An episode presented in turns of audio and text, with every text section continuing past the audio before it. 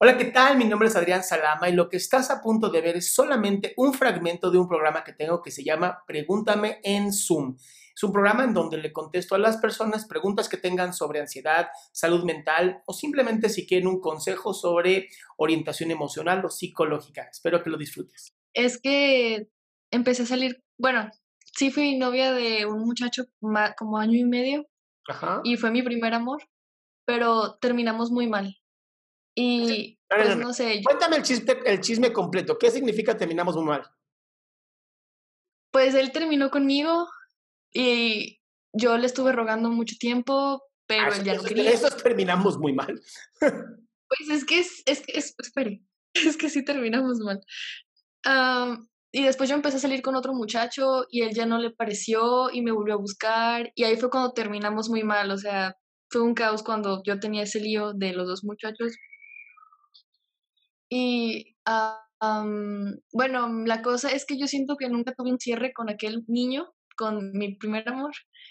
Y creo que, o sea, ya han pasado tres años y, y, todavía es como que me sigue importando la persona. O sea, sí, sí me siento bien, pero esa persona me sigue importando muchísimo. O sea, si me la encuentro en la calle, mm, lo aprecio mucho y siento que no he tenido un cierre, pero no creo que se pueda dar ese cierre.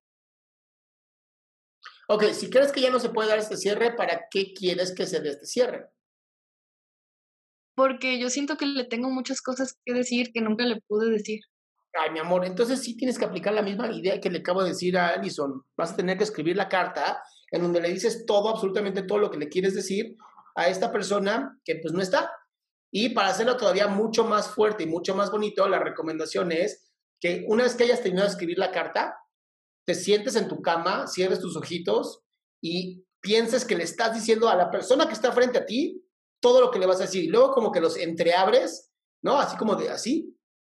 Y empiezas a leer la carta, medio como puedas leerla, para que creas que está frente a ti y de esa manera vas a poder trabajarlo.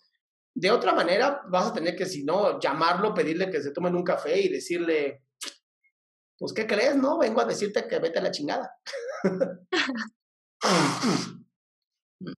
Pues es que el otro día yo lo invité a salir y me dijo que no, pero después él me siguió mandando mensajes y es como de, bueno, no quieres salir, pero pues me sigues hablando. Entonces sí tienes comunicación con él.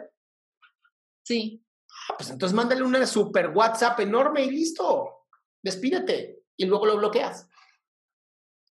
No por mala persona, sino porque lo vas a necesitar tú para trabajarte un ratito, por lo menos tres meses bloqueadito, en lo que tú te refuerzas y vuelves a estar bien tú contigo. Además, nadie se muere por tres meses de ignorar. Qué bueno que te quedaste hasta el final. Si tú quieres participar en este programa, va a ser todos los martes y jueves de 7 a 8 de la noche. Espero encontrarte ahí. Para poder entrar, solo entra a www.adriansalama.com.